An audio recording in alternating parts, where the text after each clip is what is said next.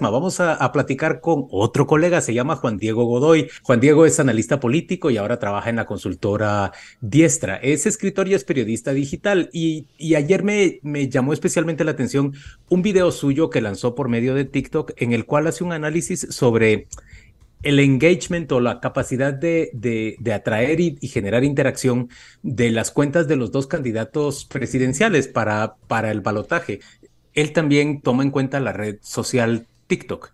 Y entonces habla de cuánto han crecido eh, cada uno de los candidatos en esas, en esas cuentas y cuánto ha crecido lo que se llama el, el engagement o, la capacidad de desarrollar interacción de, de las cuentas. ¿Cuánto se involucra el, el, el internauta, quien está viendo los mensajes que lanzan esas cuentas? Con la propia cuenta y alcanza conclusiones respecto de, de quién está creciendo más, quién está obteniendo mayores interacciones. No nos llega a decir cuáles interacciones son qué porcentaje de esas interacciones son negativas o son positivas, pero en términos generales creo que lo que nos ofrece es una posibilidad de ver en el mundo digital cuánto interés está generando, cuánto más interés está generando un candidato con respecto a otro. Ahora sí, ya está Juan Diego con nosotros. Bienvenido a Radio con Criterio, Juan Diego. Hola Juan Luis, ¿cómo estás? Mucho gusto. ¿Qué tal Pedro y qué tal Claudia? Hola, bienvenido con Criterio. Acá Juan Luis nos estaba contando sobre tus conclusiones y quisiera que se las compartieras a la audiencia. Eh, ¿Se puede hablar de, quién lo hace mejor en las redes sociales, de quién gusta más, de quién genera eh, sentimientos y un engagement más eh, positivo? Sí, por supuesto. A ver, para explicarle un poco a la audiencia, a veces nos quedamos con quién tiene más seguidores, eh, quién hace más publicaciones, pero en realidad lo más interesante es quién tiene las audiencias más comprometidas y a quién lo están buscando más y quién hace ese contenido que logre generar eh, mucha más difusión y mucho más debate y comentarios, porque las redes sociales son para eso. Y entonces eso es lo que mide el nivel de engagement, que también se llama ratio de compromiso, que es, valga la redundancia, qué tan comprometidos están los usuarios con ciertas cuentas. Entonces este ejercicio que, que hemos hecho desde, desde que empezó la campaña, eh, pues es bastante interesante porque nos ayuda a ver justamente eso. A pesar, eh, puedes tener 10 seguidores, pero si tu ratio de compromiso eh, supera ciertos porcentajes, son 10 seguidores muy comprometidos o a lo mejor estás exponenciando ese, ese seguimiento o esa influencia a más personas que ni siquiera te siguen. Eso es lo que mide el engagement. Y en los, en los resultados que lanzamos en un informe el domingo y que, y que publicamos ahí en redes sociales, pues sí, eh, se está viendo que Bernardo Arevalo tiene un crecimiento de engagement muchísimo mayor que el de Sandra Torres. Y aquí hay varios, hay varios, eh, varias causas eh, que nos podrían explicar ese, ese efecto, porque los porcentajes son bastante diversos. Por ejemplo, en Twitter vemos a un Arevalo con un 355% de engagement versus una Sandra Torres con 86,49 de engagement, por ejemplo. Es muchísimo más. Y, digamos, además de eso, vemos también crecimiento con respecto a mayo. Por ejemplo, veamos la, figura de Arevalo. En mayo, Arevalo tenía un 61,16% de engagement, que es un porcentaje bastante elevado por una cuenta. Digamos que le estaba yendo bien. Pero ahora, en la medición de julio, vemos un 355% de engagement. O sea, es un crecimiento de 294%. Ha sido abismal. Obviamente se entiende porque es el candidato, digamos, sorpresa que ha pasado a segunda vuelta, despierta más curiosidad.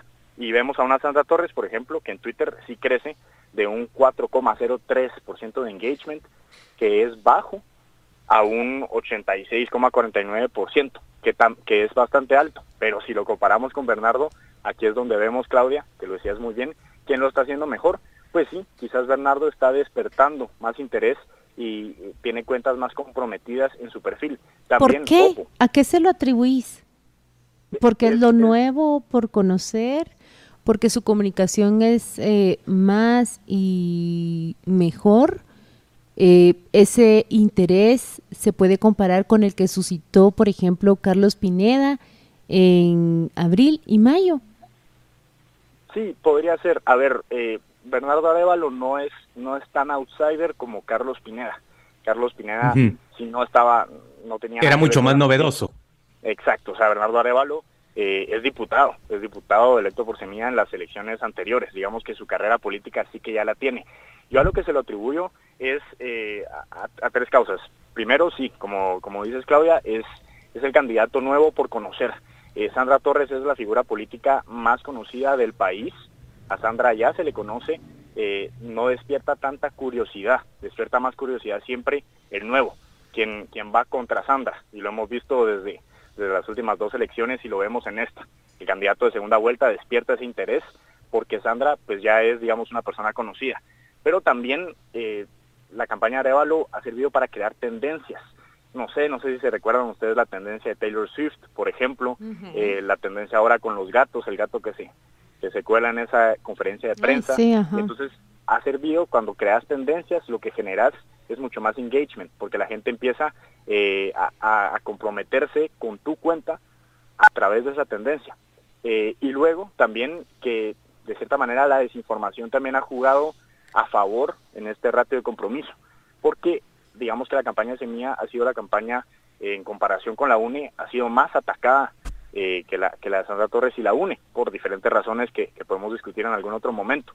Pero esa desinformación y esas campañas eh, generan también mayor compromiso.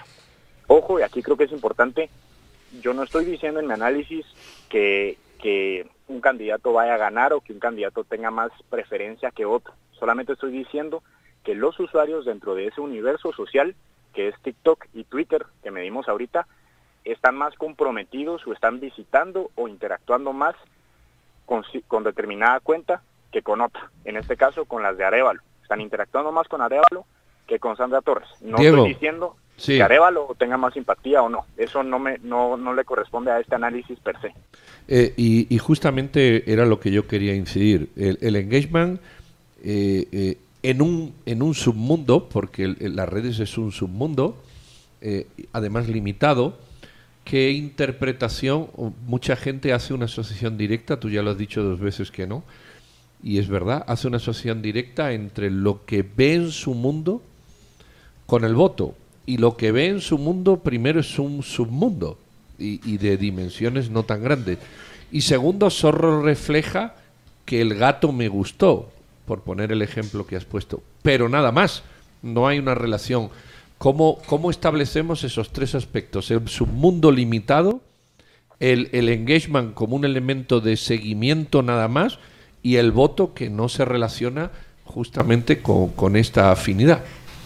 Exactamente, Pedro. Por, eso te digo, sería irresponsable de mi parte decir como Arevalo tiene más engagement, eh, tiene más simpatía, no necesariamente. Puede ser que al final eh, veamos, veamos una coincidencia en esos dos datos, pero no necesariamente el engagement es igual a simpatía. sí, a la gente le puede gustar el gato, a la gente le puede gustar Taylor Swift, por ejemplo, pero no necesariamente significa que le gusta el candidato. Que vaya a votar por Bernardo. Exacto, y, también la curiosidad, ojo, la curiosidad no es no es igual a simpatía. La curiosidad es, yo me meto, yo sigo a esta persona porque está generando contenido y porque de cierta manera, pues ahorita se está dueñando de la opinión pública y es de lo que se está hablando. Pero en redes sociales no necesariamente el usuario sigue eh, a la gente con la que es afín y eso es un mito que tenemos que nosotros que, desbancar. es un mito y no es un mito, Juan Diego, porque en el caso de Carlos Pineda, por ejemplo, ese crecimiento enorme que tuvo en una red como TikTok se tradujo en... Intención de voto. En, intención de voto en una encuesta y le costó la candidatura porque inmediatamente el sistema se opuso a él. Claro, claro, se tradujo en intención de voto, pero no necesariamente porque la figura de Carlos Pineda les gustara como tal, pero porque era el candidato que proponía eh, este, este, tema antisistema.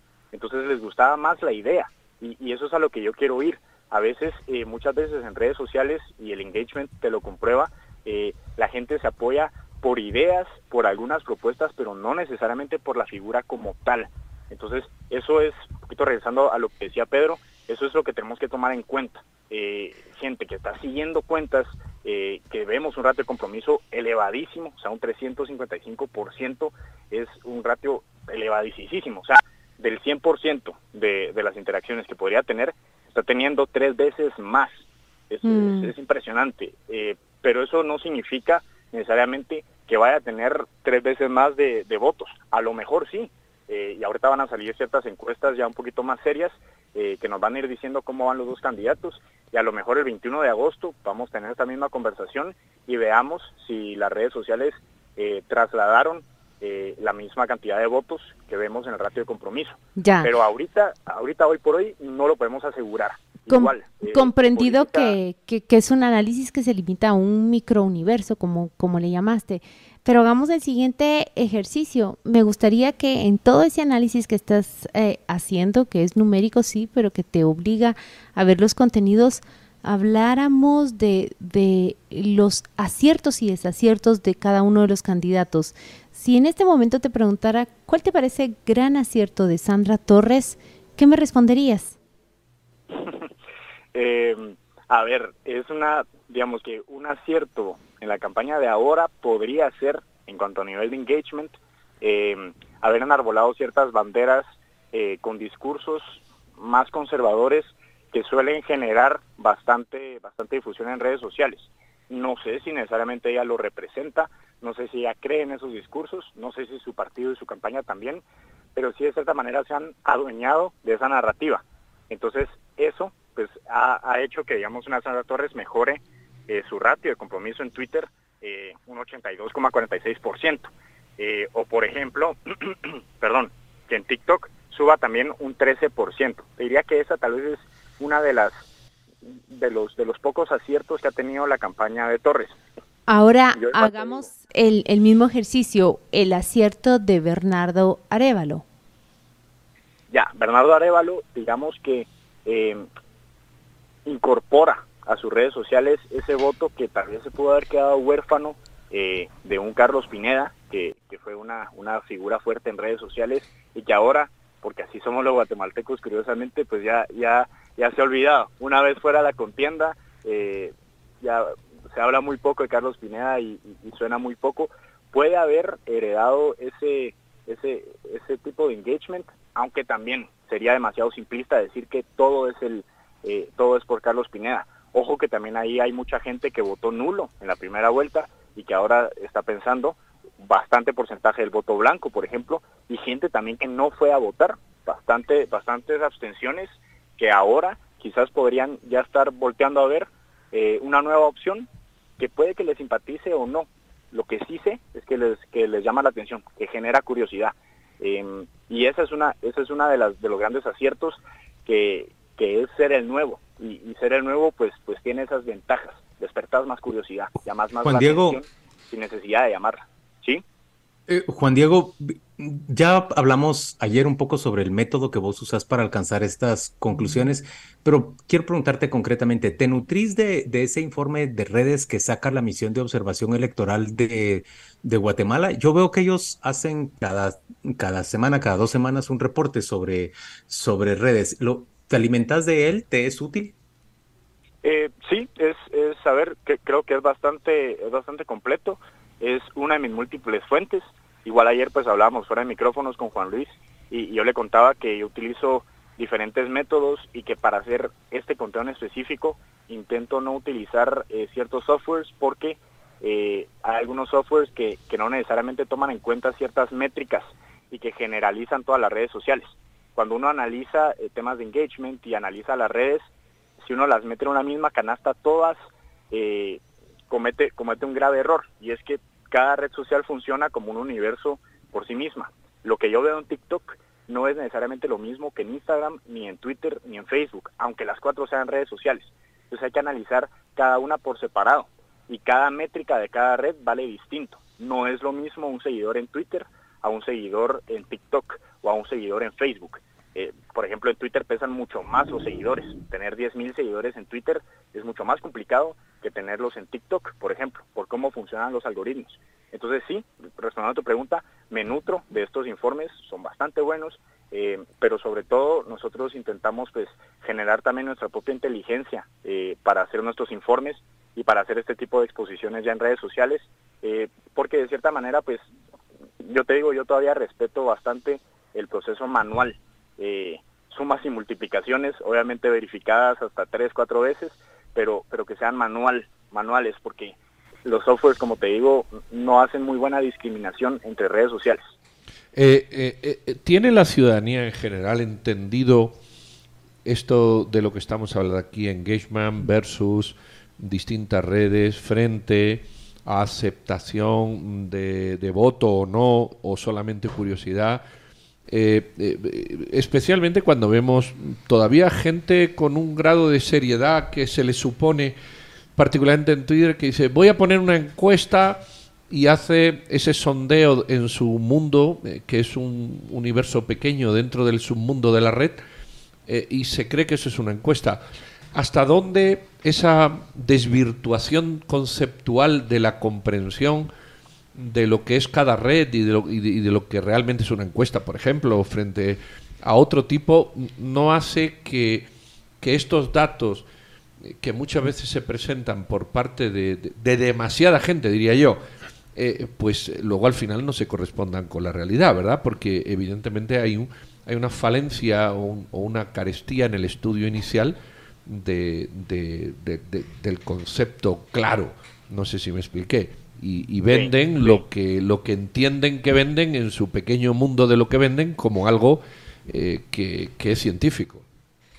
Sí, mira Pedro, en realidad eh, falta muchísima educación en este tema. Eh, yo estoy leyendo un libro excelente eh, sobre la construcción de las redes sociales y lo que representan para hoy. se llama Crisis por Diseño de Gerd Loving. Si lo pueden leer, es un, es un ensayo académico centrado en, la construcción de las plataformas y, en qué son de verdad las redes sociales.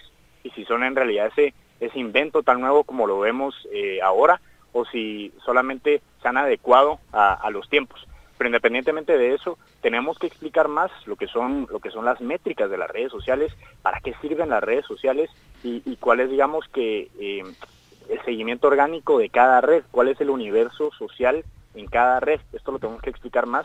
De hecho, en la universidad eh, donde doy clases, yo doy una clase que se llama Innovación y Tecnología eh, y el 50% del semestre nos la pasamos hablando de estas dinámicas en redes sociales porque todavía no hemos entendido bien todos los conceptos yo por supuesto que tengo muchísimo que aprender todavía y, es importante porque cada vez más las redes sociales terminan siendo fuentes de información y, vemos muchos, como decía, sondeos, encuestas que salen por redes sociales y la gente se lo cree como palabra de Dios, amén. Y, hay que tener bastante cuidado con esto. Por ejemplo, el, el, el ejemplo más claro es este, diferenciar entre rápido de compromiso, engagement, a tener seguidores, a generar simpatía, eh, a que eso se pueda trasladar después en un voto válido.